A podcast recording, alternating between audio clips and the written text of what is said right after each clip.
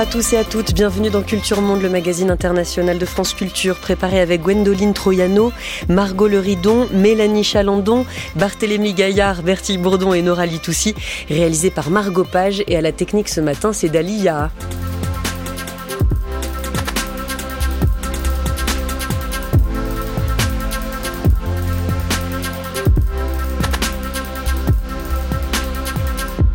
C'est le dernier volet de notre série consacrée au quotidien des sociétés impliquées dans la guerre russo-ukrainienne depuis deux ans maintenant. Nous avons parlé lundi des Ukrainiennes et des Ukrainiens. Pour beaucoup, le quotidien n'est plus uniquement une question de survie et il faut faire des choix de plus long terme dans une société en guerre. Mardi de la société russe, hier de la vie dans les territoires annexés par la Russie, aujourd'hui au nord de l'Ukraine, en Biélorussie. C'est notre allié. Nous avons en fait une seule armée. Le regroupement de nos troupes, du Bélarus et de la Russie, est une armée unique. C'est pourquoi j'ai soutenu et continuerai de soutenir la Russie. La liberté de la Biélorussie est impossible sans la chute du régime russe et sans sa défaite en Ukraine. Les citoyens biélorusses sont sous occupation dans leur propre pays. Le Bélarus est extrêmement important pour la sécurité régionale. Un Bélarus libre et indépendant n'est pas seulement pour le peuple bélarus, c'est pour toute la région. Le sort du Bélarus et celui de l'Ukraine sont intimement liés. Le Bélarus fait partie de la crise, mais il pourrait aussi contribuer à résoudre le problème. Pour les opposants au régime d'Alexandre Loukachenko, comme ici Svetlana Tikhanovskaya depuis son exil à Vilnius, le sort du Bélarus et celui de l'Ukraine sont intimement liés. Pour le régime de Minsk, à l'inverse, c'est à la destinée russe que l'on s'en est remis. Allié de Vladimir Poutine dans sa guerre contre l'Ukraine, base arrière des troupes russes, la Biélorussie est de fait l'un des trois belligérants du conflit au regard du droit international.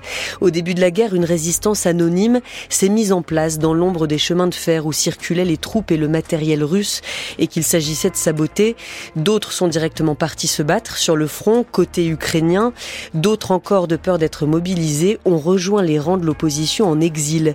Car à l'intérieur, plus aucune voie dissidente ne semble encore possible depuis la répression des grandes manifestations de 2020. Avant-hier, un militant du Parti social-démocrate, Igar Lednik, est mort en détention. Il purgeait une peine de trois ans de prison pour diffamation Alexandre Loukachenko. Bonjour Olga Gilbelova. Bonjour Julie Gacon. Merci beaucoup d'être avec nous. Vous êtes maîtresse de conférence à l'université Bordeaux-Montaigne, chercheuse au Centre d'études des mondes modernes et contemporains. Vous avez co-dirigé Bélarus, une douloureuse quête démocratique qui devrait paraître en édition ouverte en ligne dans quelques semaines. Nous sommes également avec Ronan Hervouette. Bonjour. Bonjour. Et bienvenue, vous êtes professeur de sociologie à l'Université de Bordeaux, chercheur au Centre Émile Durkheim. Vous avez publié l'année dernière La Révolution suspendue aux éditions Plein Jour, Révolution Bélarus, qui revient longuement sur ce grand mouvement de contestation euh, de, de l'année 2020. Alors d'abord, comment le début de la guerre en Ukraine a-t-il été vécu les premières semaines en Biélorussie Olga Gilbelova, est-ce que les hommes se sont préparés euh, à être envoyés eux-mêmes au front pour se battre aux côtés de l'armée russe? Est-ce que c'est quelque chose qui se disait à l'époque? Notre armée biélorusse va nous envoyer euh, se battre aux côtés de l'armée russe.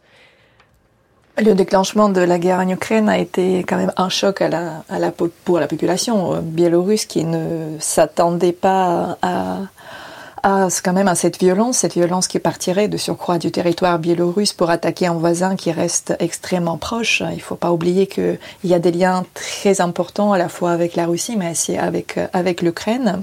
Et il est vrai que le déclenchement de la guerre a suscité beaucoup d'appréhension, euh, surtout parmi les hommes, sur la décision de Loukachenko d'utiliser ou non l'armée biélorusse. Mais il faut dire qu'il a resté extrêmement ferme euh, à partir de les débuts sur le fait que cette armée ne serait pas euh, utilisée. Les soldats biélorusses n'iront pas se battre en Ukraine euh, parce que pour lui, il ne s'agit pas de la guerre biélorusse. Ça, ce n'est pas la cause. Ce n'est pas la cause que les Biélorusses sont prêts à défendre. Donc, il est obligé d'assumer le statut de l'allié. Mais euh, jusqu'à présent, au moins, il y a une chose sur laquelle il n'a pas varié, c'est euh, le non-engagement de l'armée biélorusse en dehors du sol biélorusse.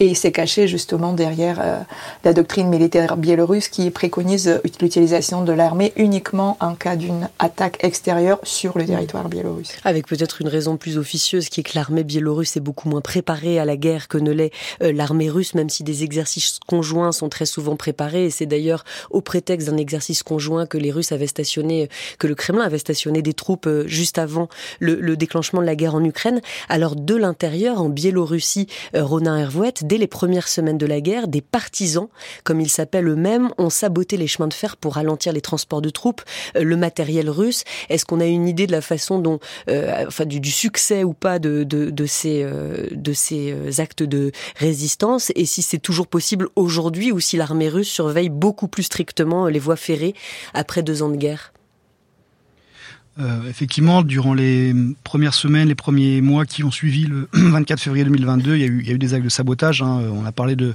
de bataille du rail. Euh, donc ça veut dire qu'il y avait des modes d'organisation qui étaient possibles pour réussir à, à gêner euh, les déplacements de troupes russes sur le territoire biélorusse. Ça s'est stoppé assez rapidement. Hein. Les services ont réussi à, à stopper ce, mouvement. C'était en partie en tout cas revendiqué par Baipol, c'est-à-dire une organisation de, de, de, de officiers dissidents qui, après 2020, euh, se sont organisés depuis l'exil à Varsovie, hein, et qui était un peu euh, euh, très important pour eux de montrer que même malgré la répression, ils réussissaient à, à, agir dans le pays. Il y a également un sabotage, enfin une, une, destruction ou un, un, un avion militaire russe qui a été touché sur le, sur le sol. Donc il y a eu quelques actions qui ont été menées. Aujourd'hui, il n'y a, a, absolument plus, plus, plus de, de, ce type de, d'action. Et de toute façon, il n'y a pas de troupes russes actuellement. Il n'y a plus de, de, tirs de missiles depuis, depuis la Russie euh, tout ça, c'est très important aussi lors des premiers mois de, de, de, la guerre, lorsque euh, le Kiev était euh, attaqué depuis le sol biélorusse par des envois de missiles, de drones, puisque Kiev est à 225 km de la frontière, de la frontière biélorusse. Et c'est pour ça que certains Biélorusses ont pris la décision, eux, d'aller se battre en Ukraine, côté ukrainien, au sein du régiment dit Kalinowski. Cette guerre est aussi la nôtre, car la devise de notre régiment est la suivante. Libérons le Bélarus en libérant l'Ukraine. Nous avons un ennemi commun, le régime de Poutine et sa marionnette, à savoir Alexandre Loukachenko. Bien sûr, nous ne voudrions pas affronter nos compatriotes, mais s'ils entrent en Ukraine, nous voudrons les rencontrer en premier et nous demandons aux dirigeants ukrainiens de nous aider pour cela, parce que nous avons espoir que la plupart d'entre eux nous rejoindront et pourront se ranger de notre côté. Nous irons ensuite avec eux jusqu'au Bélarus et nous mettrons fin au régime de Loukachenko. Libérerons enfin le peuple bélarusse de la dictature. Un soldat du bataillon Kalinowski rencontré en octobre 2022 par une équipe d'Euronews, bataillon Kalinowski du nom de Kastus Kalinowski, un, un, héros national biélorusse du 19e siècle qui avait mené le soulèvement contre l'Empire russe. Est-ce que ce bataillon Olga Gilbelova est intégré aujourd'hui à l'armée ukrainienne? Combien compte-t-il d'hommes? Qu'est-ce qu'on peut dire de ce bataillon en particulier? Il y a à peu près un millier d'hommes qui combattent dans ce bataillon. Effectivement, il fait partie de, de l'armée ukrainienne. Il se trouve sous le commandement ukrainien. Et euh, il est vrai qu'on pourrait même parler peut-être de troisième pôle de, au sein de, de l'opposition, dont on parlera tout à l'heure, mm. mais avec un programme beaucoup plus radical. Et il est vrai qu'il est important euh, de souligner plutôt l'aspect symbolique de, de, ce bataillon, parce qu'il s'agit d'hommes qui ont pris les armes et euh, qui considèrent qu'il faut utiliser les armes pour renverser le régime d'Alexandre Loukachenko.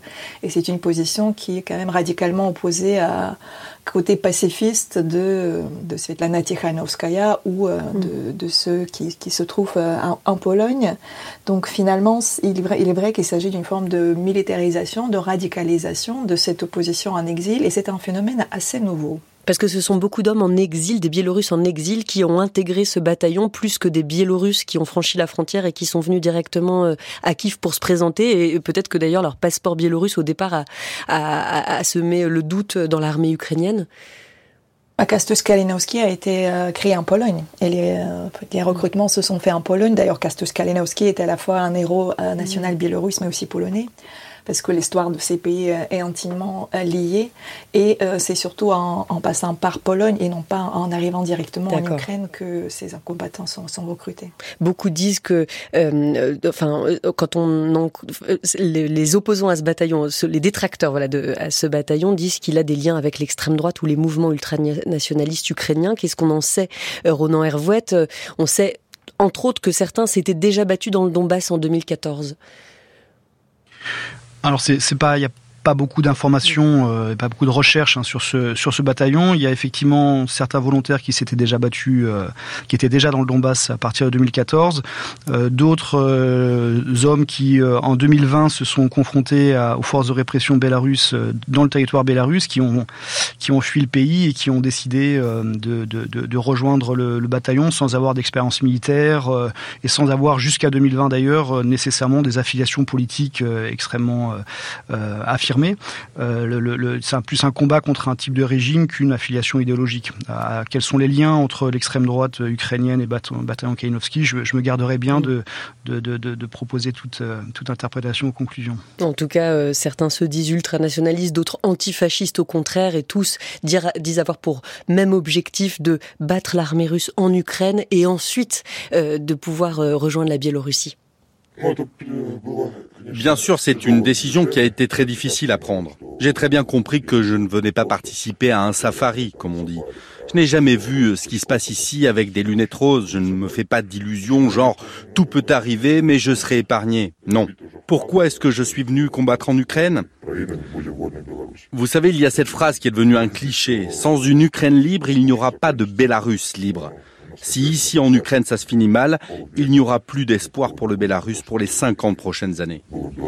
Un témoignage recueilli par Virginie Pironon de la rédaction internationale de France Culture pour un reportage de la rédaction, peut-être pour clore cette opposition euh, plus belliqueuse euh, que l'autre opposition biélorusse dont on va parler, Olga Gilbelova. Est-ce qu'il y a d'autres unités biélorusses en Ukraine? Est-ce qu'on sait où elles se battent actuellement? Est-ce qu'on a une sorte de cartographie d'aujourd'hui les opposants biélorusses qui sont sur le territoire ukrainien? J'étais en train de revenir d'une manifestation. Non, comme l'a déjà souligné Ronan Hervouet, cette euh, question est très peu euh, étudiée. Et d'ailleurs il sera extrêmement difficile d'étudier parce que toutes ces personnes qui se battent euh, ont besoin aussi d'une forme de discrétion, ils ne peuvent pas s'afficher donc non, on mm. n'a pas aujourd'hui de cartographie. Il y a peut-être aussi des Biélorusses qui se battent côté russe de leur propre initiative, puisque l'armée euh, euh, biélorusse n'est pas euh, impliquée officiellement, mais c'est difficile aussi de, le savoir. Alors l'opposition ukrainienne en exil, elle, est aussi très engagée aujourd'hui contre la guerre en Ukraine, mais d'une autre façon, politiquement, diplomatiquement. Svetlana Tikhanovskaya multiplie les rencontres, les déclarations en ce sens. Est-ce que c'était une évidence, Olga Gilbelova, pour l'opposition bélarusse, de se rapprocher de l'opposition ukrainienne dès le début de la guerre, de faire cause commune euh, oui, bien sûr. Avec le déclenchement de la guerre, la situation euh, a quand même changé radicalement. Il faut peut-être remonter euh, d'abord à 2020 pour dire que l'opposition biélorusse a été au début extrêmement prudente par rapport à la Russie. il n'y avait pas d'une critique très forte. Il y avait même dans les premières semaines après les élections de 2020 l'espoir que euh, la neutralité de la Russie permettrait euh, le changement, peut-être l'évolution du, régime, parce que la relation entre Poutine et Loukachenko était très tendue avant l'élection. Mais euh, évidemment, ces espoirs étaient extrêmement vite déçus et par la suite, il y a eu ce mouvement progressif assez, radical, critique à l'égard de la Russie et le déclenchement de la guerre était vraiment l'événement qui a poussé l'opposition biélorusse de se ranger très clairement en soutien du régime ukrainien et euh, évidemment par la suite d'essayer d'établir les relations avec euh, les, diasporas ukrainiennes. Ah, en revanche, il faut dire que, en tout cas d'après les, les, études que j'ai pu, pu voir euh, menées par nos collègues qui travaillent sur le terrain, il y a eu une certaine méfiance de la part des Ukrainiens au début. Mais euh, finalement, euh, par la suite, ils étaient aussi, en fait, ils sont finis par établir les liens avec les représentants de diaspora biélorusse qui euh, étaient un petit peu plus anciennes, parce qu'il y a beaucoup de personnes qui sont installées depuis 2020 et qui pouvaient transmettre surtout on va dire, son savoir-faire de survivre dans un pays en exil. Donc il y avait une méfiance, dites-vous, au départ des Ukrainiens vis-à-vis notamment de ces Biélorusses qui arrivaient en nombre pour abonder le, bataillon Kalinowski. On, le, le recrutement faisait l'objet d'un soin très particulier. Il y avait une équipe de hackers qui vérifie les profils de tous ceux qui veulent intégrer ce bataillon pour être certain qu'il ne s'agit pas d'agents du renseignement. Et puis du côté plus diplomatique, la peur aussi d'attiser peut-être la colère d'Alexandre Loukachenko, de lui donner un nouvel argument en quelque sorte de se lancer dans la guerre aux côtés de son allié russe. Alors si je vous posais cette question de savoir si c'était une évidence pour ces oppositions ukrainiennes et biélorusses de se rapprocher dès le début de la guerre, c'est parce que euh, quand euh, au tout début des grandes manifestations de 2020, après la réélection euh, d'Alexandre Loukachenko à plus de 80% des voix, Svetlana Tikhanovskaya, la, femme de Sergei Tikhanovsky, euh, qui était lui-même candidat à l'élection présidentielle, avait exprimé la volonté d'inclure la Russie dans des pourparlers sur la transition politique et sur le départ d'Alexandre Loukachenko. Euh, Ronan Hervouet et par ailleurs les manifestants dans les cortèges en 2020 n'étaient pas spécialement non plus anti-russes ni pro-européens non plus. Enfin, c'est-à-dire qu'ils il voulaient complètement se démarquer de, ces grands antagonismes géopolitiques. Tout à fait. Si on compare par exemple euh, Maïdan en, en 2014 euh, l'hiver 2013-2014 et puis euh, euh, ce qui s'est passé en 2020 au Bélarus. Si on regarde les drapeaux qui sont brandis dans la rue, il y a beaucoup de drapeaux européens en Ukraine en 2013-2014 et il y a essentiellement des drapeaux, de, drapeaux historiques Bélarus blanc rouge blanc dans les dans les rues de Minsk et des villes de province. Il n'y a pas un discours anti-russe qui est affirmé. Il n'y a pas un discours même géopolitique et réel qui est affirmé pro-européen. Il y a vraiment un discours dans cette révolution euh, de 2020, euh, un discours qui est celui de la, de la dignité, de euh, l'arrêt des violences contre les opposants et de d'élections libres. Donc il y a un véritable tournant dans le discours de l'opposition qui s'est structurée, qui est auto-Tiranoskaya, à partir de février de, de 2022, où Tiranoskaya affirme clairement que les destins de, l'Ukraine et du Bélarus sont désormais liés. Mais jusqu'en 2022, c'est pas c'est pas une opposition position qui s'ancre dans un, dans un cadre géopolitique réel. Jusqu'en 2022, l'ennemi commun de l'opposition en, en euh, dans le, au Biélarus, euh, ce n'est pas Vladimir Poutine, c'est Alexandre Loukachenko. Alors on le présentait souvent comme une girouette, tantôt proche des Russes, tantôt interlocuteur gracieux de l'Union européenne selon son intérêt du moment. C'est lui par ailleurs qui accueillait les parties prenantes des accords de Minsk, euh, censés régler les différents russo-ukrainiens avec le succès que l'on sait. Aujourd'hui, Olga Gilbelova, jusqu'où Alexandre Loukachenko a-t-il cédé encore un peu plus de sa souveraineté à Vladimir Poutine? Comment la guerre en Ukraine a encore accéléré ce processus qui était déjà en cours? Donc effectivement, les cartes euh, ont été euh, rebattues déjà en 2020, après une période de rapprochement que Lukashenko a tenté, en tout cas une période de diversification de relations géopolitiques euh, et une forme d'apaisement dans les relations avec l'Union européenne entre 2014 et 2020. Il y a une rupture majeure qui se fait en août 2020 et cette rupture majeure va évidemment être accentuée par le début de la guerre en Ukraine où Lukashenko est obligé de se ranger d'une manière ouverte et euh, assumée euh, auprès de, Vladimir Poutine. En revanche, il faut savoir que toute la relation russe-biélorusse était toujours basée sur une forme de marchandage subtil de la loyauté géopolitique biélorusse contre les avantages économiques russes. Et euh, ce marchandage continue en arrière-fond, sauf que cette fois-ci, la loyauté géopolitique biélorusse est acquise au régime russe. Et euh, Lukashenko n'a plus du tout une marge de manœuvre. Il ne peut plus euh, jouer sur, euh, euh, sur une possible diversification de ses relations. Il n'y a plus que la Russie qui reste son grand allié et, c'est d'autant plus difficile de négocier ces différents avantages économiques russes, bien que de l'autre côté, la Russie ne peut pas lâcher non plus le régime bélarusse et il est obligé de, en tout cas, de, de le soutenir économiquement. Donc finalement, on, on continue aujourd'hui donc jouer ce, ce, ce jeu de pression mm. et, et, évidemment c'est surtout de point de vue géostratégique que euh, Alexandre Loukachenko a beaucoup perdu depuis la guerre en Ukraine. Donc aujourd'hui, bien qu'il a encore la main sur l'utilisation au nom de son armée à l'étranger, par ailleurs, euh, il n'y a plus aucune autonomie géostratégique de Biélorussie qui est entièrement vassalisée de ce point de vue par la Russie. Pourtant, jusqu'à très récemment, vous nous le rappeliez, il était inscrit dans la Constitution de 94 que le Bélarus est un État neutre exempt d'armes nucléaires. Or, la Russie souhaitait y déployer ses armes nucléaires tactiques. Ronan Hervouet, oui, il y a un, enfin, un, des éléments quand même aussi important à, à, ajouter à ce que disait Olga Gilbelova, c'est euh, la question nucléaire. Euh, mm. Dès euh, la fin du mois de février, quelques jours après le déclenchement de l'invasion à grande échelle de l'Ukraine par la Russie, il y a eu un changement de constitution au Bélarus qui permettait le, le transfert d'armes tactiques nucléaires sur le territoire bélarus.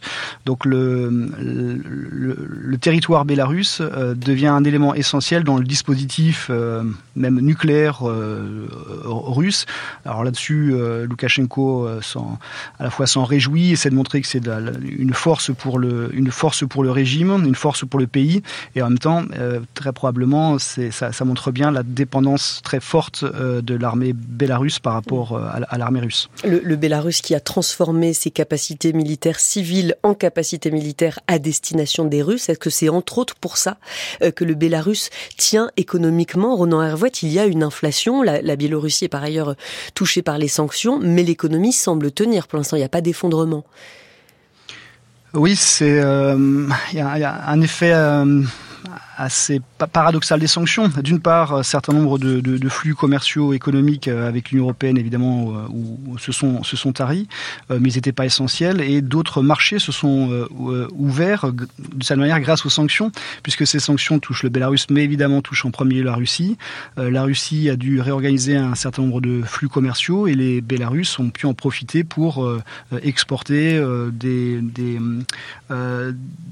des produits industriels, éventuellement reconvertir certaines industries euh, civiles en industries euh, qui peuvent produire des, éléments pour euh, l'armée russe ou tout simplement des camions, des machines destinées à l'armée russe. Donc il y a un redéploiement de, de, de, l'économie en partie vers, vers la Russie qui permet à l'économie de, tenir. Il n'y a pas d'effondrement économique. Le salaire moyen est encore aujourd'hui autour de 600 dollars par mois. donc il y a certains secteurs qui, eux, sont complètement euh, quasi anéanti dans le pays, hein, notamment le secteur des technologies de l'information, qui, avait pris beaucoup d'ampleur dans les années 2010 et qui avait euh, joué un rôle, dont, les, salariés, enfin les membres avaient joué un rôle dans la révolution de 2020. Ça, ce secteur, lui, il est, en stagnation totale. En revanche, l'industrie profite probablement de la guerre. Et l'agriculture fonctionne toujours bien, puisque vous expliquez dans un précédent livre, euh, Ronan Hervouet, Le goût des tyrans, une ethnographie politique du quotidien en Biélorussie, que le pays a s'était fixé l'objectif d'une souveraineté alimentaire et qu'il y ait presque seulement 10% de produits agricoles sont importés en Biélorussie, avec des exploitations immenses, plus de 5000 hectares en, moyenne, et la Biélorussie exporte même vers la Russie. Donc plein de raisons pour expliquer aujourd'hui, euh, comme on dit aujourd'hui, une résilience de l'économie euh, du, du Bélarus. Alors quel soutien matériel cette fois la Russie apporte-t-elle, Olga Gilbelova, au système répressif du Bélarus, à tout ce qui permet aujourd'hui, de nouveau, euh, dans le sillage des grandes manifestations de 2020 et de la répression, de continuer à surveiller euh, la moindre opposition, tout ce qui peut se dire aujourd'hui contre la guerre en Ukraine ou toujours contre le régime d'Alexandre Loukachenko. Je ne suis pas sûre qu'on peut parler de soutien russe dans ce domaine parce que euh, pour Alexandre Loukachenko, il est extrêmement important de maîtriser le contrôle de cet appareil répressif et euh, au fond, il n'a pas besoin de, soutien russe ou d'aide russe de ce point de vue-là. Donc, le, KGB, le KGB biélorusse n'est pas spécialement coordonné avec le KGB russe pour euh, supprimer ou pour réprimer euh, l'opposition biélorusse, il n'a pas besoin de, de la coordination mm. avec, euh, avec la Russie. Mm. Donc c'est plutôt dans le, dans le domaine effectivement militaire où il y aura il y a une forte présence de une forte influence on va dire de la Russie. On peut rappeler aussi le fameux épisode Wagner de l'accueil des des combattants de Wagner sur le territoire biélorusse qui étaient supposés justement de participer euh, aux entraînements d'une partie de militaires ou de représentants des forces mm. spéciales euh, biélorusses pour mm. leur transférer justement leurs compétences plus, plus importante acquis sur les terrains d'action militaire ce qui, avait, manque aux, Biélorusses. Aux Biélorusses, qui avait euh, fâché euh, le, Kremlin, ce qui avait fâché Vladimir Poutine. Alors, le, est-ce que les autorités euh, du Bélarus aujourd'hui continuent à traquer celles et ceux qui ont participé aux grandes manifestations de 2020 Est-ce que ça reste, Ronan Hervouet, une obsession pour ce régime de toujours, toujours être à la recherche de ceux qui étaient dans les manifestations il y a maintenant quatre ans? Oui, la répression continue. Jour, chaque chaque jour, il y a de, de nouvelles arrestations. Euh, Aujourd'hui, enfin, j'ai regardé hier sur le site de Viasna, le, le donc l'organisation de défense des, des droits de l'homme, l'ONG de défense des droits de l'homme, comptabilise euh, comptabilisait hier 1421 prisonniers politiques au, au Bélarus. Euh, donc le, le, chiffre est, reste stable depuis quatre ans. On a atteint à un moment donné 1500. Donc c'est à dire que des gens sortent de prison après des peines d'un an, deux ans, trois ans. D'autres entrent en prison. Donc la, la répression continue à grande échelle dans le territoire. Euh, et ce qui est important aussi de dire, c'est que la, répression euh, se poursuit aussi, ou la persécution se poursuit par rapport à ceux qui sont euh, à, l'étranger, puisque quand on parle aujourd'hui de la société bélarusse, il y a à la fois ceux qui vivent dans le pays et ceux qu'on estime à peu près 500 000 qui ont pris les chemins de l'exil depuis 2020. 500 000 sur une population de 9 millions d'habitants, c'est gigantesque. et ces exilés sont soumis également à des pressions euh, pression euh, sur, par exemple, depuis septembre, il est très difficile, voire impossible, de refaire son passeport dans les consulats étrangers. On demande de revenir dans le pays. Euh, des poursuites criminelles sont continuent à être menées contre les personnes ou sont ouvertes contre les personnes qui sont euh, à l'étranger. Euh, donc, il est voilà, c'est vraiment très difficile. Et sur ces sur ces Biélorusses en exil, je, je voulais revenir juste à cette occasion sur la le déclenchement de la guerre en Ukraine. il y a eu bien sûr le bataillon Kalinowski dont on a parlé tout à l'heure, mais ce qu'il faut dire aussi, c'est que tous ces citoyens euh, ordinaires qui finalement ont eu leur vie bouleversée parce qu'ils ont participé aux événements de 2020, euh, ont depuis euh, la Pologne, la Lituanie ou lorsqu'ils étaient en Ukraine même, mené des actions de solidarité envers les Ukrainiens. ils sont venus aux, aux frontières entre l'Ukraine et la Pologne pour leur apporter du soutien. Ils étaient présents dans les gares, à Prague, à Varsovie, dans de nombreuses villes d'Europe centrale pour aider de manière bénévole ces millions de, réfugiés ukrainiens dans les premières semaines qui ont suivi le, conflit à, trouver euh, des voies pour euh, réussir à trouver un logement, euh, s'en sortir en arrivant dans ces villes. Et certains ont mené des actions très concrètes, les accueillir chez eux, etc. Donc je pense que c'est ça aussi important à rappeler sur la manière dont la société bélarusse a réagi au déclenchement de la guerre en Ukraine. Il y a tous ces euh, Bélarusses en exil qui ont pu, eux, faire quelque chose dans le pays. Bon, bien sûr, il y a eu des sabotages, mais il y a eu aussi quelques actions de dénonciation ou d'opposition à la guerre, mais rapidement, la police est intervenue et ils ont été réprimés. Alors il y a des Biélorusses qui racontent aujourd'hui, qui sont aujourd'hui en Pologne ou en Lituanie, qui racontent avoir quitté leur pays sur un coup de tête sans avoir rien préparé, parce qu'ils savent que les services de renseignement euh, du Bélarus recherchent activement tous les posts Facebook qui avaient pu être publiés en 2020. Euh, ils en sont là, ils remontent tous les fils euh, manifestement. C'est ce que racontent beaucoup d'entre eux. Ils ont jeté leur carte SIM de téléphone au dernier moment. Ils sont pas allés à leur travail un jour. Ils ont, ils sont montés dans un taxi puis ils ont rejoint la frontière, par exemple, de la Lituanie, traverser une rivière très froide pour rejoindre Vilnius. On les appelle les nageuses, les nageurs. Est-ce que pour autant, quand ils vivent à l'étranger, Olga Gilbelova, tous les Biélorusses se rapprochent systématiquement des structures d'opposition? Ou est-ce qu'ils euh, vivent aussi euh, parfois complètement indépendamment de ces structures? Oh, non, évidemment que parmi le, demi-million des personnes qui ont quitté le pays depuis 2020, euh, la majorité euh, cherche plutôt à, survivre au quotidien, à s'intégrer. Et d'ailleurs plus leur exil dure, plus euh, ils vont euh, essayer de s'installer, de trouver un, un, travail, de s'intégrer dans les, leur société d'accueil. Donc finalement, même si on n'a pas véritablement les chiffres, mais euh, il y a quand même une grande partie de ces personnes qui, bien qu'ils sont, euh, ils s'intéressent à ce qui se passe en Biélorussie, ils ne perdent pas l'espoir d'y retourner un jour et de voir le régime changer, mm. mais ce n'est pas pour autant qu'ils vont s'engager de manière active aujourd'hui dans les activités de, de, de l'opposition.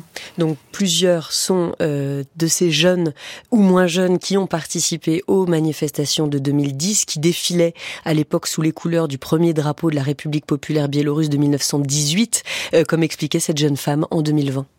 J'étais en train de revenir d'une manifestation avec ma fille. J'étais habillée de couleur rouge et blanc et ma fille aussi. Elle euh, m'a demandé si je suis d'opposition. J'ai dit que non, c'est pas l'opposition.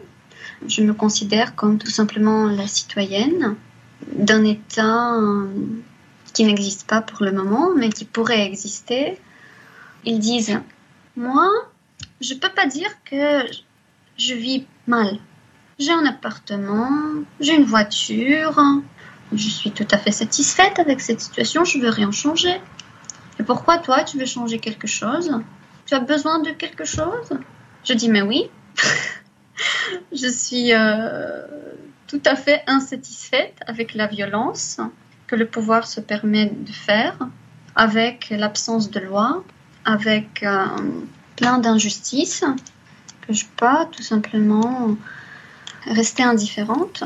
Une jeune femme qui se faisait appeler Lise à l'époque, c'était un pseudo bien sûr, extrait de l'émission Full Continental sur France Inter par Caroline Gillet en 2020 qui allait glaner ici et là partout sur le continent européen des voix européennes que, l'on entend moins.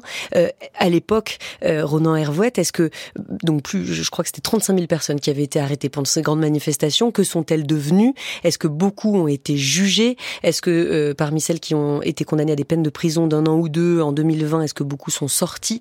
Qu'est-ce qu'on peut dire de ceci et de cela? Est-ce que ce sont les mêmes qui se battent aujourd'hui contre la guerre en Ukraine? Euh, je, rappelais tout à l'heure le chiffre de 1421 prisonniers politiques, donc c'est colossal. Les, euh, les, les, conditions de détention sont extrêmement difficiles. Euh, lundi, euh, enfin mardi, a été annoncé la mort d'Igar Liednik, qui purgeait une peine de trois ans. Vous l'avez rappelé tout à l'heure pour diffamation.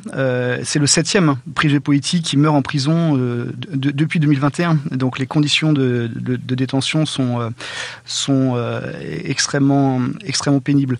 La, la, la, répression se se poursuit à l'intérieur elle se poursuit euh, à l'extérieur. Les gens qui sont euh, qui ont quitté le, territoire euh, se rapprochent pas forcément des structures d'opposition en exil, mais ils continuent à s'informer. C'est difficile hein, d'enquêter dessus parce qu'il y, a 300 000 exilés en, à peu près, on estime en Pologne, mais certains sont à Varsovie, d'autres sont des beaucoup plus petites villes, donc il faut du temps pour pour enquêter. Mais ils se politisent par aussi les réseaux sociaux. Ils maintiennent ils maintiennent un lien en fait avec ces, discours et la plupart sont évidemment contre contre la guerre. En, enfin tous ceux que j'ai rencontrés, parce que j'en ai, rencontré euh, une quarantaine entre en, Pologne, en Lituanie, en, République tchèque en 2022-2023, et tous sont contre la, contre la guerre en Ukraine, et tous se sentent, se sentent aussi impuissants par rapport à la situation qu'il y a au Bélarus aujourd'hui.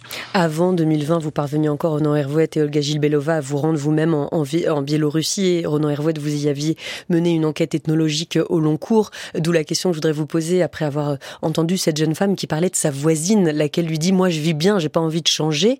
Euh, il y a quand même dans la société euh, de Biélorussie aujourd'hui un attachement à des valeurs promues par le régime, toujours à un modèle social de développement. Vous écriviez à l'époque, c'était un système qui ne pouvait pas tenir plus de 25 ans sur, seulement sur la peur. Est-ce qu'aujourd'hui encore, à l'aune de la guerre en Ukraine, euh, vous pensez que c'est toujours le cas? C'est-à-dire que c'est que, que, Biélorussie, on continue à, à vivre à peu près tranquillement, sans tellement soucier de ce qui est en train de se passer en Ukraine, parce que on vit plutôt bien, parce que le système redistributif a l'air de, euh, de social a l'air de convenir euh, aux gens? En, en 2020, le, la société biélorusse a montré qu'il voulait plus de ce, de ce régime. Euh, c'est pas uniquement euh, quelques euh, militants ou quelques membres des classes moyennes ou supérieures de Minsk qui ont manifesté. C'est vraiment la population dans son ensemble. C'est une, véritable. C'est pour ça qu'on peut parler de révolution, même si elle n'a pas abouti, de, un mouvement révolutionnaire, un moment révolutionnaire en tout cas, puisque toutes les franges de la société, les ouvriers, les membres de des membres du clergé, euh, des hommes, des femmes, des jeunes, des plus, euh, des plus anciens, euh, des plus vieux, des personnes dans des petites bourgades même ont parfois manifesté, mais c'était très difficile à, à, à documenter. Alors aujourd'hui, est-ce qu'on vit bien au Bélarus? Euh, En 2020, on a montré qu'on voulait pas vivre de cette manière-là. En tout cas, ça c'est certain.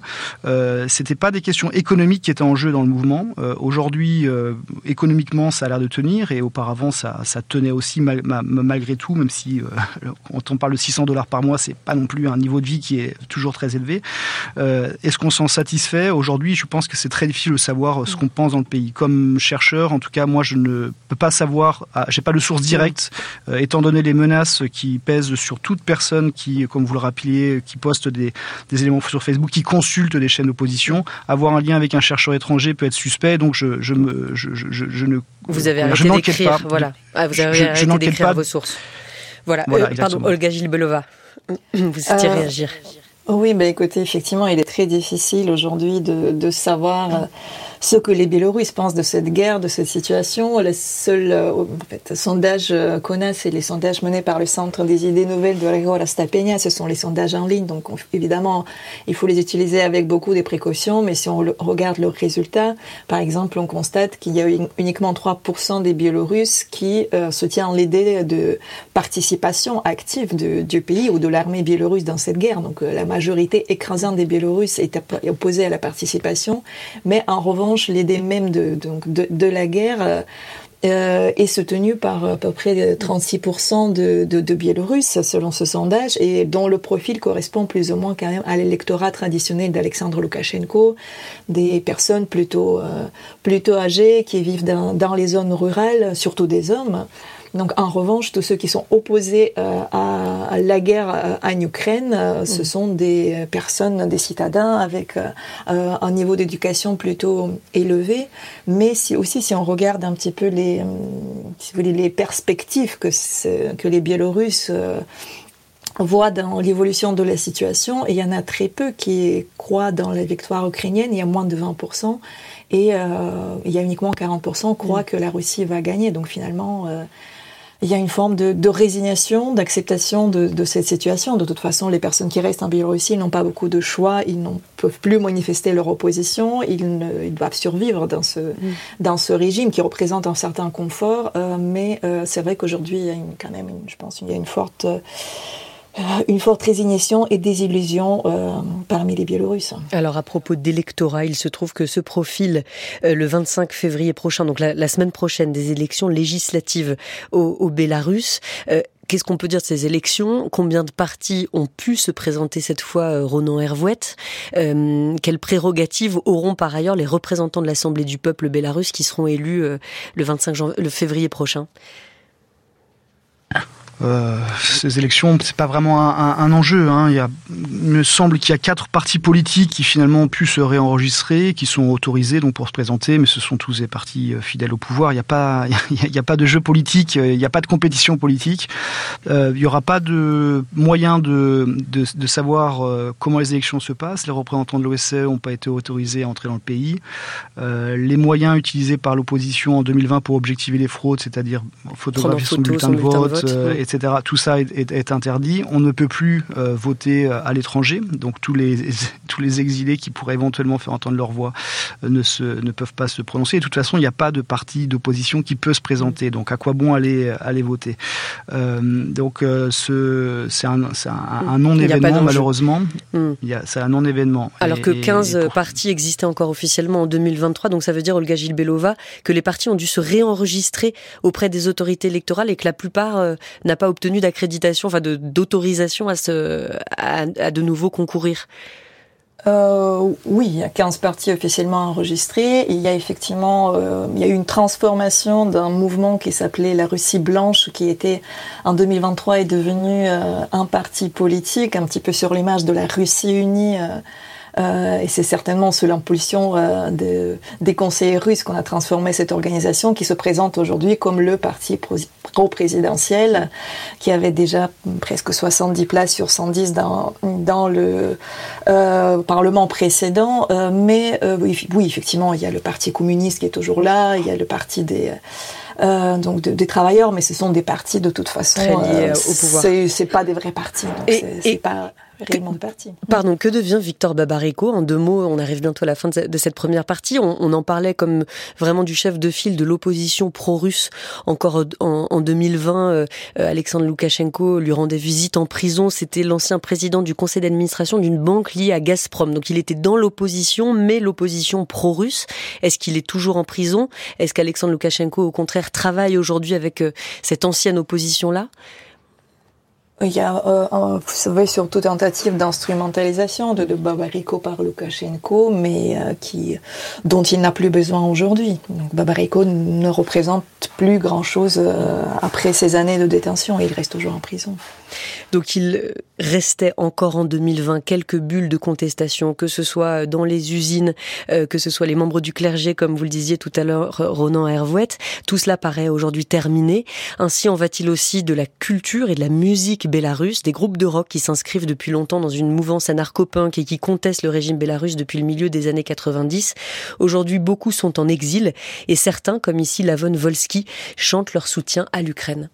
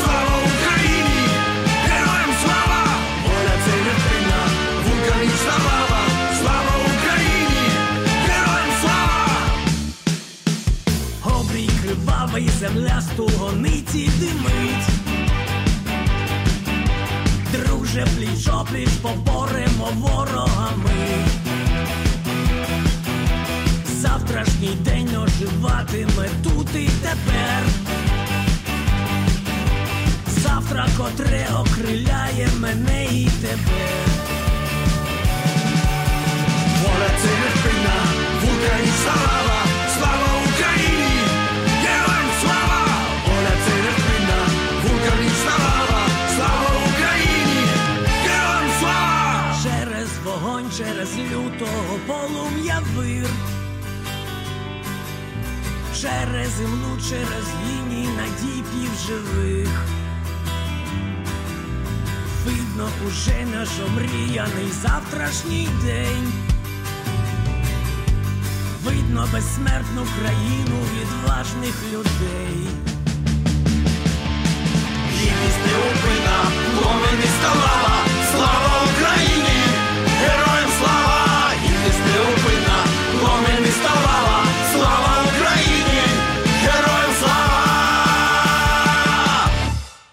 Heroyam Slava, gloire aux héros, ce qu'on appelle le salut national ukrainien, est chanté ici par le chanteur biélorusse Lavon Volsky, exilé comme beaucoup de musiciens rock contestataires qui s'inscrivent dans une longue tradition en Biélorussie. Bonjour Yoeni Krizanowski bonjour. Merci, merci beaucoup d'être avec nous. Vous êtes enseignant-chercheur à l'Université de Strasbourg, spécialiste des mouvements contestataires et de la musique contestataire en Biélorussie. Vous avez fait paraître en 2022, contesté par la musique sous régime autoritaire, la politisation du rock au Bélarus. C'est paru aux éditions du Croquant. D'abord, qui est celui qu'on vient d'entendre, Lavon Volsky? Est-ce que c'est un chanteur écouté, populaire, toujours au Bélarus?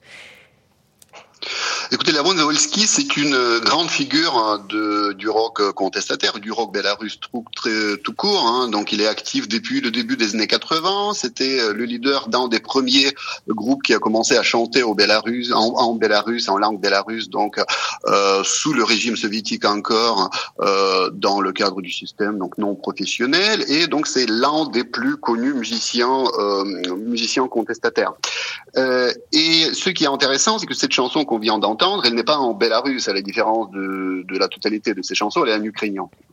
Il chante en ukrainien, c'est la première fois, c'est sa seule chanson euh, en ukrainien D'après vous? C'est l'une des rares chansons, disons, en ukrainien. Oui, mm. je, je, pense que c'est sa première. Peut-être il a adapté des, des, des, versions en ukrainien pendant la révolution donc de, de, de, Maïdan et la révolution orange de 2004, parce que mm. avec son groupe, il, il, a joué donc sur la place d'indépendance. Il a joué sur la place d'indépendance à Kiev hein, pendant la révolution, les deux fois, je pense. Mais euh, en tout cas, en tant que chanson enregistrée vraiment en ukrainien, à ma connaissance, c'est la première.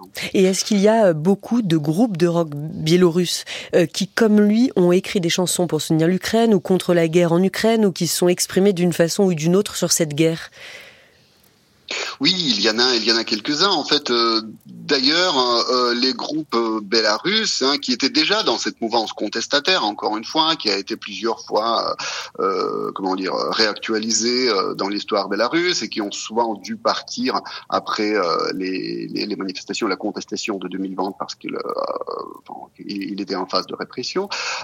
ils ont très rapidement réagi après le début donc de, l'agression russe, de l'invasion russe de l'Ukraine euh, il y a donc deux ans et euh, il y avait trois types de réactions en gros, trois formes disons de prise de position en soutien à l'Ukraine.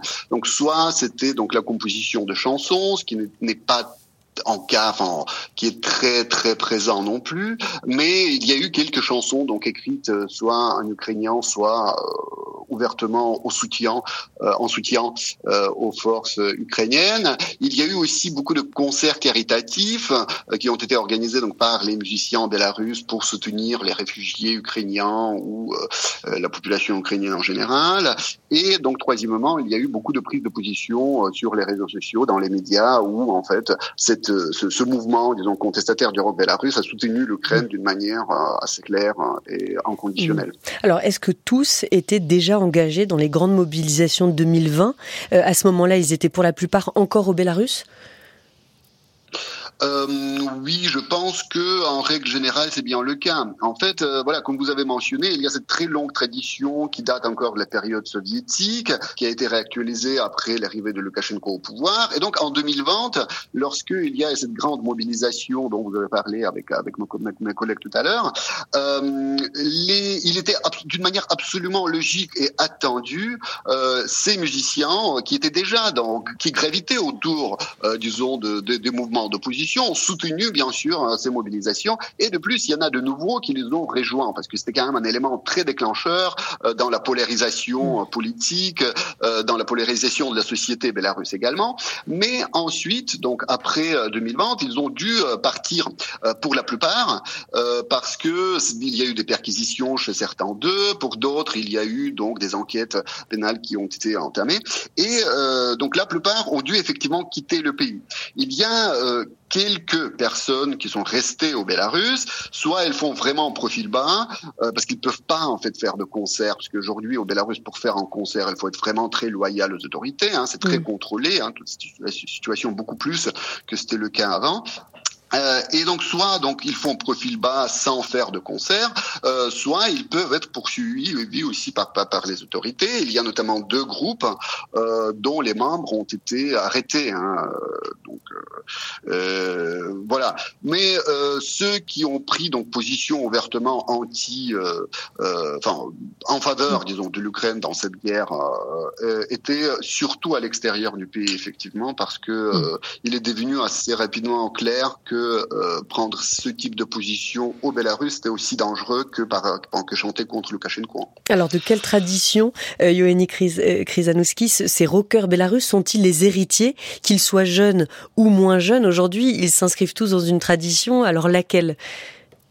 Historiquement En fait, il y a eu plusieurs vagues. Voilà, il y a eu, plusieurs vagues. Donc la première, c'est le début des années 80, lorsque apparaissent des groupes qui sont inspirés à la fois par l'underground soviétique et par les scènes de l'Europe centrale, et qui commencent à revendiquer une certaine autonomie nationale, autonomie culturelle bélarusse par rapport à l'Union soviétique, et qui progressivement commencent à graviter autour d'un grand mouvement de renaissance nationale qui existe au Bélarus comme dans d'autres républiques de l'Union soviétique d'ailleurs, pour euh, revendiquer l'indépendance par rapport à l'Union soviétique. Hein. Disons que c'est voilà, c'est la première vague euh, du, du, du, rock contestataire. À l'époque, les journalistes occidentaux, oui, pardon, les journalistes occidentaux qui sont jamais avares de de, euh, de, de, de clichés parlaient de perestroïka rock. C'était vraiment le grand mot à la oui, mode à l'époque. Rock, effectivement, mm. voilà, c'était ça. C'était surtout d'ailleurs euh, appliqué aux scènes russes, hein, de Leningrad notamment, mais effectivement, c'était un peu plus loin dans cette mm. mouvance, mais dans les républiques soviétiques, il y avait encore une revendication supplémentaire qui était celle de l'autonomie ou de l'indépendance, hein,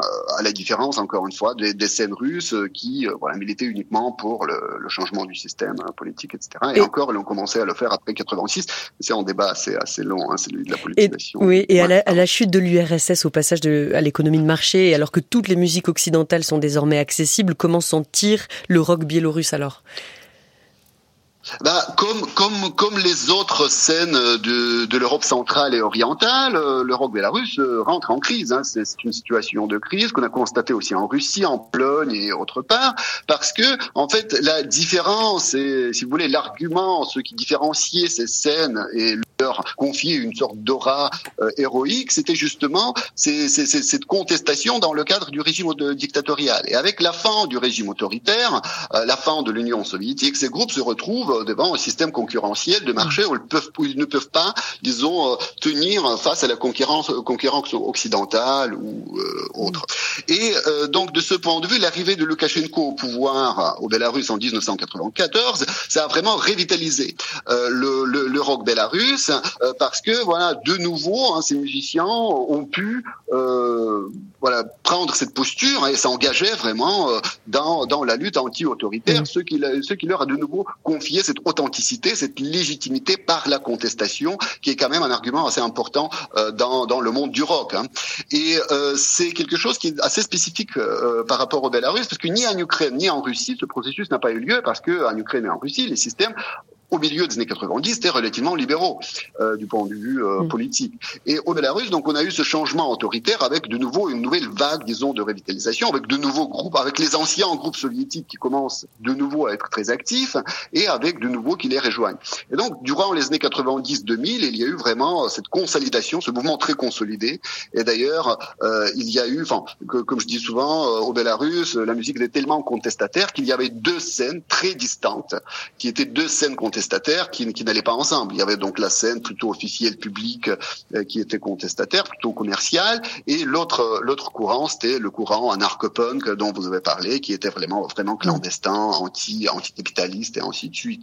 Donc il y a eu voilà cette structuration assez complexe hein, du rock euh, mm. du rock contestataire au Bélarus, et donc cette situation a été conservée jusqu'à jusqu'aux années 2020. Un, un, tout petit mot euh, pour conclure, Yoeni Krizanowski, hors politique cette fois, est-ce que les groupes de musique au Bélarus ont de quoi se produire devant un public, engager des tournées, enregistrer des morceaux, se faire connaître à l'étranger. La, scène ukrainienne, par exemple, elle est beaucoup plus dotée, me semble-t-il. Donc comment euh, ce, cette musique bélarusse est-elle à un moment peut-être entrée en, concurrence avec la scène musicale ukrainienne?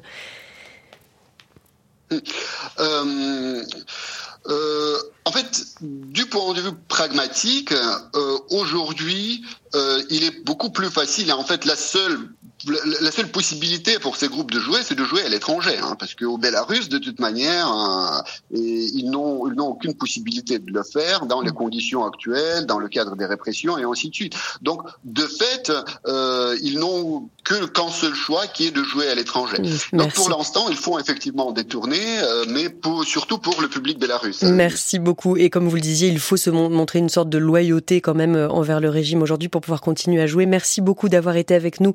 Eugénie Krizanowski, euh, contesté par la musique sous régime autoritaire, la politisation du rock au Bélarus, votre ouvrage apparu aux éditions du Croquant. Merci d'avoir été avec nous. Et puis j'ajoute que le Forum Normandie pour la paix a nominé cette semaine pour son prix Liberté la flûtiste et chef d'orchestre Maria Kolesnikova, autre figure de l'opposition biélorusse, euh, condamnée à 11 ans de prison après un procès à huis clos et dont la famille n'a presque plus de nouvelles. Je remercie nos deux invités, Olga Gilbelova, maîtresse de conférence à l'université Bordeaux-Montaigne. Euh, votre livre Bélarus, une douloureuse quête démocratique paraîtra dans, quelques jours ou quelques semaines euh, en ligne et en édition ouverte. Merci Ronan Hervouette, professeur de sociologie à l'université de Bordeaux. Euh, votre livre La Révolution suspendue apparu en 2022 l'année dernière aux éditions Plein Jour. C'est la revue de presse internationale tout de suite. France Culture, la revue de presse internationale. Catherine Dutu. Plongée ce matin, Catherine, dans le monde tentaculaire de la tech, avec tout d'abord la plus grande fuite de documents sur le cyberpiratage menée par la Chine l'occasion de voir comment Pékin déploie contre des gouvernements étrangers, des entreprises et des dissidents chinois une armée de cyberpirates, de sous-traitants dont certains mal payés pourraient bien être à l'origine de cette fuite d'une ampleur inédite, vous le disiez. Le Washington Post et le site BNN ont analysé un demi-millier de documents, 190 mégaoctets de fichiers, d'images, d'historiques de conversations, des contrats, des présentations marketing de la société chinoise Aisun également connu sous le nom d'Oksun. La liste de ses clients comprend le ministère de la Santé publique. Et puis ses cibles, une vingtaine de gouvernements et de territoires, dont l'Inde, Hong Kong, la Thaïlande, la Corée du Sud, la Malaisie, la Mongolie, le Népal, énumère le Washington Post et l'agence AP, mais aussi en dehors de l'Asie, le Royaume-Uni, le Nigeria ou encore l'OTAN. Les clients d'Aisun ont également obtenu des données cartographiques routières de Taïwan, l'île de 23 millions d'habitants que la Chine revendique comme son territoire, rappelle le Washington Post. Ces informations pourraient donc s'avérer utiles à l'armée chinoise en cas d'invasion de Taïwan. Le quotidien américain explique par ailleurs qu'Aisun facture 55 000 dollars pour prendre le contrôle d'une discussion sur X, anciennement Twitter, au profit de Pékin. Également ciblé, rapporte BNN, des minorités ethniques comme les Ouïghours du Xinjiang et des manifestants pro-démocratie à Hong Kong. Cyberpiratage et cyberespionnage sont devenus un arsenal standard entre les mains de l'État chinois. Le Washington Post précise qu'Aisun fait partie d'un écosystème de sous-traitants chargés de faire du piratage patriotique. Des entreprises rivales se disputent ainsi de lucratifs contrats gouvernementaux en promettant un accès toujours plus dévastateur et complet à des informations jugées utiles par la police, l'armée et les services de renseignement chinois. La fuite de documents pourrait bien venir d'une entreprise concurrente d'Aisun ou bien de l'un de ses employés mécontents de sa charge de travail pour un salaire de moins d'un millier de dollars par mois. C'est étonnamment bas, même en Chine, affirme le Washington Post. De quoi mettre en péril les relations d'Aisun avec le gouvernement chinois. La police a ouvert une enquête, annonce l'agence AP. L'un de ses reporters s'est rendu hier dans les locaux d'Aisun à Chengdu, dans le sud-ouest de la Chine, à l'intérieur des affiches à la gloire du Parti communiste avec un slogan Protéger le parti et les secrets du pays et le devoir de chaque citoyen. On reste dans le monde des technologies, direction les États-Unis avec le géant Nvidia, dont les profits pulvérisent les attentes du marché, paraît-il. Revenus et profits records salués par la presse et crainte aussi face à un quasi-monopole. Nvidia, géant américain des puces électroniques dédiées à l'intelligence artificielle, a largement bénéficié de la frénésie de dépenses dans le domaine de l'IA. Dans les pages du Wall Street Journal, du Financial Times ou de Nikkei Asia, les chiffres donnent le tournis. 30 milliards de dollars de bénéfices nets pour Nvidia l'an dernier, c'est six fois plus qu'en 2022, près de 2000 milliards de dollars de valorisation en bourse et des ventes qui ont plus que triplé au dernier trimestre. Nvidia atteint de nouveaux sommets, résume le Wall Street Journal. Nous sommes à un point de bascule, explique Jensen Huang, le directeur général de Nvidia. La demande pour la puissance de calcul de l'IA explose dans toutes les entreprises, tous les secteurs et toutes les nations, peut-on lire dans le New York Times et le Wall Street Journal. Nvidia, basé à Santa Clara en Californie, était encore inconnu il y a un an. Des cartes graphiques, des processeurs conçus pour les besoins des jeux vidéo. Leur puissance de calcul les a rendus indispensables pour l'IA générative. Cette technologie permet de produire du texte, des images et d'autres données sur simple requête en langage courant. Microsoft, Google et Apple misent là-dessus et même si ces groupes développent leur propre puce pour l'intelligence artificielle, indique le New York Times, ils ont besoin du matériel de Nvidia pour mettre en œuvre cette intelligence artificielle souligne le Wall Street Journal. Ces semi-conducteurs spécialisés et coûteux sont utilisés par exemple pour ChatGPT. Mais pas question de laisser Nvidia devenir trop puissant. Intel, qui a longtemps dominé l'industrie des puces à microprocesseurs standards, mais qui est à la traîne en matière d'intelligence artificielle, relève le New York Times, Intel a réuni hier un ensemble de partenaires et de clients potentiels dans la Silicon Valley pour discuter de la fabrication de nouvelles puces pour l'IA. L'administration Biden a par ailleurs soulevé une autre série d'obstacles pour Nvidia notamment en imposant des restrictions sur les ventes de puces en Chine pour empêcher le piratage comme on l'évoquait il y a quelques instants. Nvidia est particulièrement touché par ces limitations à l'exportation comme l'explique CNBC. You can't ship technologies that surpass a, certain computing threshold. Les technologies qui dépassent une certaine puissance informatique ne sont pas autorisées, mais s'ils modifiaient leurs produits, ils pourraient encore augmenter leurs revenus. Il faudra plusieurs années pour mettre à mal le monopole de Nvidia sur les puces, explique CNBC. Mais des experts, rappellent le New York Times, craignent qu'un déploiement mondial des puces coûteuses et gourmandes en énergie, en minerais, ne surcharge les réseaux électriques et les budgets des pays déjà confrontés au dérèglement climatique. Merci beaucoup Catherine Dutu.